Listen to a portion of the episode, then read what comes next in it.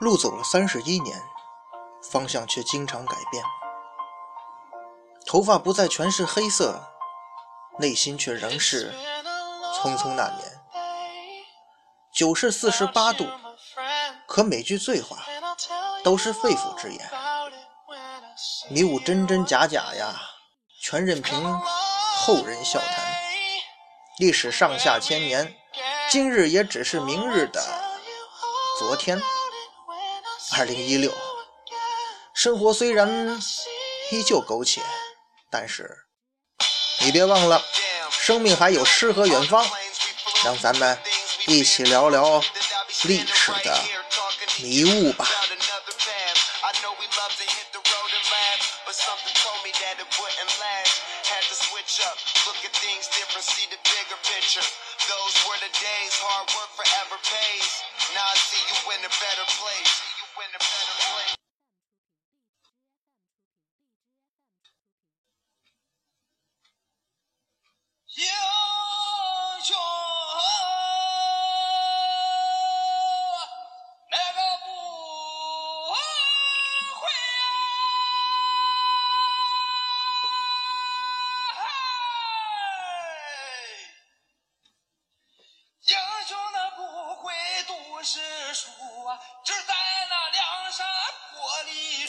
一壶浊酒论古今，笑谈历史风云。哎，各位好，欢迎收听文昌书馆为您出品的节目，我是主播君南。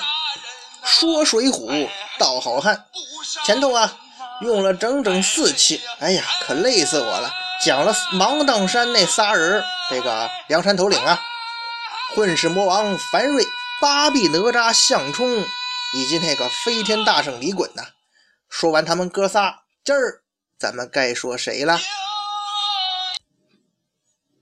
今天咱们要说的呀，哎，好像最近都扎堆了哈。今儿要说的吧，他又是俩人。不过呀，这俩人吧，他这个关系呀，在咱们之前的讲述中出现过，那就是啊，哥俩。那这哥俩是谁呢？嘿，老规矩啊，来首出场诗吧。这个。白虎山中剑气生，学成武艺敢相争。性刚智勇身形义，绰号毛头是孔明。哎，这说的谁呀？这是这个毛头星孔明。这哥们儿这名字吧，虽然跟诸葛亮的字儿给沾上，他跟诸葛亮这个差了去了哈。毛头星孔明和他兄弟啊，独火星孔亮，就是咱们今天。要讲述的主角，这孔明啊是毛头星，那毛头星就那彗星啊，流星啊，就那玩意儿哈雷彗星，扫把星呗。而他这个封号啊是帝昌星，这个昌啊就是猖獗的张昌。这帝昌星毛头星火这个孔亮啊，差点说成火亮了。孔亮是梁山第六十二位的头领。他在梁山上的职位啊，是守护中军的步军骁将。简单来讲，中央警卫处梁山高层贴身是这个护卫长。那个天降石阶那个封号上啊，孔明是帝昌星。其实啊，咱们要是综合来看呢，这个封号还真没有什么太多的含义。不过呢，应该是为了跟他弟弟孔亮啊。凑成那个帝昌星和帝狂星，因为啊，他弟弟孔亮是帝狂星，帝昌帝狂，那不就应了猖狂这个词语吗？孔明的绰号是毛头星嘛？那位说什么意思呀？这就是说呀，这个人他比较冲动，年轻人嘛，属于那种压不住火的毛头小伙儿。毛头星孔亮这个人呢，他还真没有什么太出名的地方，在《水浒传》中属于小人物。可是，就像刚才我说的嘛，他这名字起的太霸气了。孔明是谁呀？恐怕到现在为止，咱们一说孔明这俩字儿，那就是指人诸葛亮啊。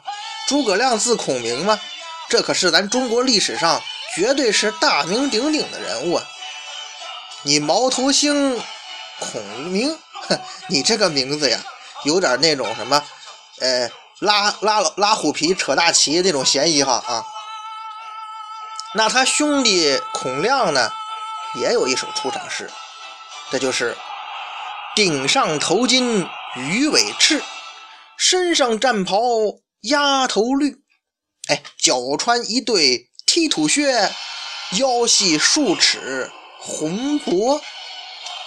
书中写他这个相貌啊，长得是面圆耳大，唇阔口方，长七尺以上身材，二十四五年纪。嗯，所以呀，有个还给他加了一句嘛：相貌堂堂强壮士，未亲女色少年郎。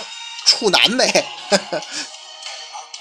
这就是说的地狂星毒火星孔亮，他呀在梁山是第六十三位头领啊，挨着他哥，在梁山上的职位呀，跟他哥哥这个毛头星孔明啊一个样，都是中军护卫营的步军骁将。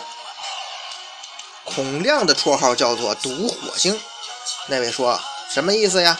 嗨，明摆着嘛。这哥俩呀，脾气都不怎么样，性子急，属于遇火就着的急脾气。那因为他脾气不好，他就经常跟旁人呢厮闹，哎，属于那种这个火气大的少年，因此啊，就得了这么个绰号“毒火星”。哥俩出场了，孔宁跟孔亮啊，在《水浒传》书中啊，那是标准的跑龙套角色啊，他也就是。他们俩呀，在当时的江湖上来讲，真的是属于小角色中的小角色。你别看这哥俩这名气啊，绰号什么的，好像都不怎么样。关键是什么呢？人家这个师傅不得了啊！人家呀，有一个当时在江湖上十分有名的师傅，哎，跟对人了。简单来讲，跟对领导了。那位说他师傅谁呀？那就是。大名鼎鼎的呼保义及时雨宋江宋公明啊，哎，宋大哥，宋大哥哈，好像咱们讲每个好汉，他都得出来蹦跶一下，没办法呀，人是老大嘛。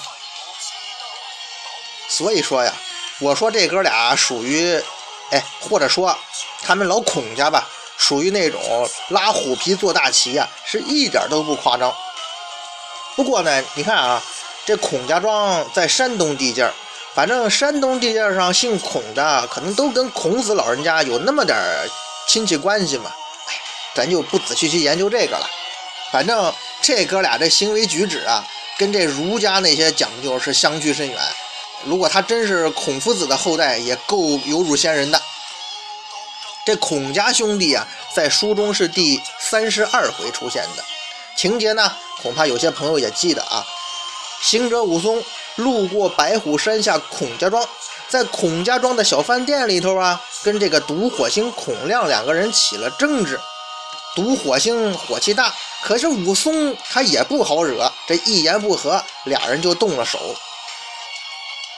前面咱们讲病大虫薛勇和那个小遮拦穆春的时候啊，哎，咱们就很好奇的一点是什么呢？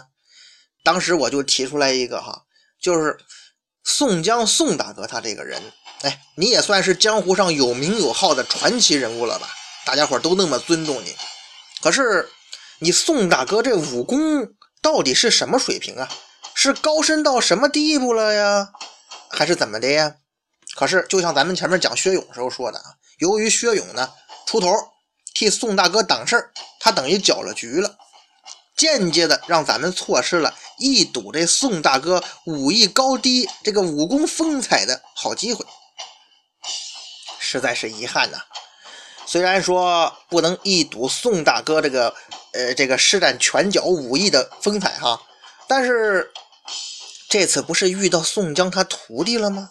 你不是要跟武松动上手了吗？哎，咱们可以从徒弟倒推一下吗？看看这师傅的水平到底如何？宋江的武功高低怎样啊？那书中写啊，且说孔亮与武松对阵，要说呢。这孔亮年纪轻轻的，火气那么大，那么横，又在你们家门口，也算是一个练过武术的大小伙子吧，大汉是吧？遇到一个比较落魄的这个武松，你怎么着？你较量个十来个回合，不过分吧？事实是让咱们大跌眼镜啊！书中写，那大汉见武松强壮，哪里敢轻敌呀？便做个门户等着他。五行者抢入去，接住那汉手，那大汉却待用力跌武松，怎禁得他千百斤神力，就手一扯，扯入怀中，只一拨，拨将去呀，恰似放翻小孩子的一般，哪里做得半分手脚啊？各位，您听明白了吗？哼，跟揍小孩似的，这呀就是孔亮的本事。孔亮在武松这手上啊，他别说一个回合了，他连一招都接不下来呀。他在武松眼里头，那就是一个手无缚鸡之力的小孩童啊。有人说了，那武松厉害吗？对呀，这到底是武松太厉害了，或者反过来讲，是他孔亮太差劲了呢？反正有一点咱们可以确定吧。就是这两个人的武功差距是非常大的，说一天上一地下，并不过分吧？当然了，毕竟这武松武二郎在《水浒传》当中，这陆战武力这个综合实力，那排名绝对是前几名对吧？如果说，哎，只是说在陆地上论拳脚功夫的话，他武二郎说自己排第二，还真没几个人敢说自己排第一吧？咱这么夸武松，并不过分。所以这个孔亮啊，作为一个小角色，输给武松这种级别的对手也不算丢人。在武松手里头，咱一招也接不了，也没啥奇怪的吧？毕竟啊，不能在武松手下收下一招的人，那是大有人在呀，老虎都架不住他们。所以作为孔亮来讲，打不过武松啊，还真没有什么自自卑的或者说愧疚的地方，只是吧。咱们要明白一点哈，让我们觉得奇怪的是什么呢？既然这孔亮武艺如此之差，起码是不高吧？哎，那为什么梁山会用他来做中军的护卫呢？各位，这中军护卫，我刚才不是说了吗？政治局保镖啊，中央警卫处，也就是咱们平常经常讲的那个中南海保镖啊，李连杰演的大名鼎鼎嘛。中南海保镖就这两下子，这一点儿你不得不让人费解。你起码你说对保镖虽然是一个综合性要求的工作，但是你武艺太差了肯定不行吧？另外一点啊，让咱们觉得遗憾的应该是什么呢？孔亮这种表现啊，实在是让咱们也不能知道宋大哥的武功到底是怎么样的。也许有人会说了。你那既然孔亮武功这么差，那他师傅宋江的武功肯定也不会高到哪儿去吧？哎，您这么推测呀，其实不对。为什么呢？因为在武术这个方面啊，在武术界啊，师傅他不怎么样，可徒弟是武林高手的这种例子是相当多的。而师傅是高手，徒弟是庸才的也大有人在呀，这种例子很多呀。所以说呀，那句话嘛，师傅领进人，修行在个人。那你就像金庸小小小说里边，全真教尹志平那一代弟子，全真教是一代不如一代嘛，论武功。可是他们的武那个祖师王重阳呢，那不是号称武功天下第一嘛？所以徒弟表现怎么样啊？你还真不能直接倒推回去说这师傅武功如何。所以吧，孔亮的表现啊。咱不能作为标准来证明宋江的武功武功就不行，那这可麻烦了。为了找到宋大哥武功到底如何的证据，咱还是另找途径吧。闲话少叙啊，话说孔亮被武松是一招放倒，又被痛打一顿。要不是武二郎这个时候呢手下留情了，不愿意惹上人命是非，他毕竟是在逃亡嘛。孔亮啊。很可能就被他打死了，命丧黄泉不奇怪呀。挨了打之后呢，孔亮跑回家，他很憋火呀，就找他哥毛头星孔明了。那哥呀，你给我报仇，给我出气吧。哎，各位，这段情节您是不是觉得似曾相识啊？这个孔亮跟咱们之前聊过的那个小遮拦木春，怎么一个路子呀？受了欺负就跑回家找他哥来报仇，这只能说明一点呢，像他们这种啊横行乡里的恶霸呀，只不过是一些只会欺负普通老百姓的纸老虎罢了。你碰见真正狠的，他也怂。而孔明呢？听说弟弟被一个过路的什么头陀给痛打了一顿，这还了得呀？怎么能善罢甘休啊？于是他带着一伙人，他就赶了过来。那咱们可以推断哈，孔明的武功啊，应该比弟弟孔亮要高一些。但是到这种场合、这种时候啊，武功高低不重要了。由于，那个时候啊，武松已经喝醉了，而且呢是醉得不省人事啊。所以呢，结果就是孔明他很容易的就把这个醉汉武松给抓住了。既然抓住仇人了，孔亮怎么能放过他呀？就把武松啊扒光了衣服绑在树上，细细的打武松。哎，简单来说呀，孔亮啊要把这个武松加给他的这个委屈和耻辱啊，我加倍我还给你。这就是恶霸的思维嘛。就在打武松的时候啊，宋江呢恰好就住在孔家庄。嘿，宋江看见孔亮打的是武松，就赶忙出面制止，并且呢介绍了武松给这孔家哥俩来认识。